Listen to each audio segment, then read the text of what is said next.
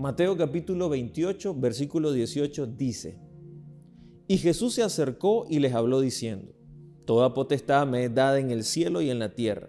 Por tanto, id y haced discípulos a todas las naciones, bautizándolos en el nombre del Padre y del Hijo y del Espíritu Santo, enseñándoles que guarden todas las cosas que os he mandado, y aquí yo estoy con vosotros todos los días hasta el fin del mundo. Amén.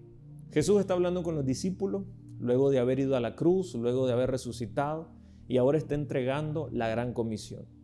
Esta comisión está vigente para usted y para mí, y no es opcional en realidad, porque el Señor cuenta con nosotros.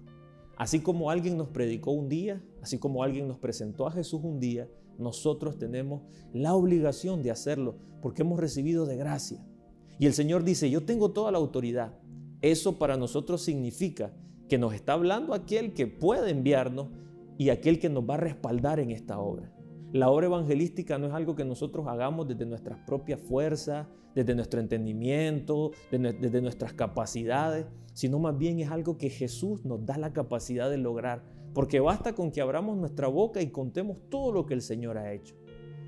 Eso significa lo que Jesús les dice a los discípulos, enséñenle que guarden todas las cosas, enséñenle todo lo que yo les he enseñado porque Jesús dejó un modelo. Jesús entrenó a sus discípulos para que pudieran darle continuidad a esa obra del Evangelio, de las buenas noticias. Así que no hay límites. Y Jesús dice, vayan y hagan discípulos. El discipulado comienza cuando usted y yo le presentamos a alguien a Jesús.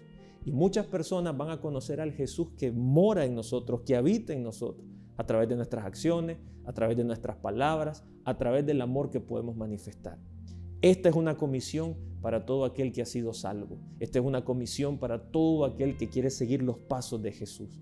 Así que no cerremos nuestro corazón, no cerremos nuestros oídos, porque hay a nuestro alrededor muchas personas, en nuestra familia, amigos, lugar de trabajo, que necesitan conocer a ese Jesús que le ha bendecido a usted y que me ha bendecido a mí.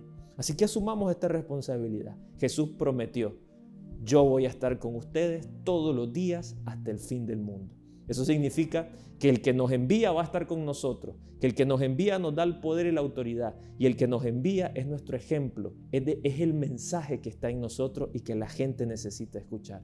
Así que cobremos ánimo y seamos personas que compartimos, así como los discípulos, ese mensaje del reino. Que Dios te bendiga.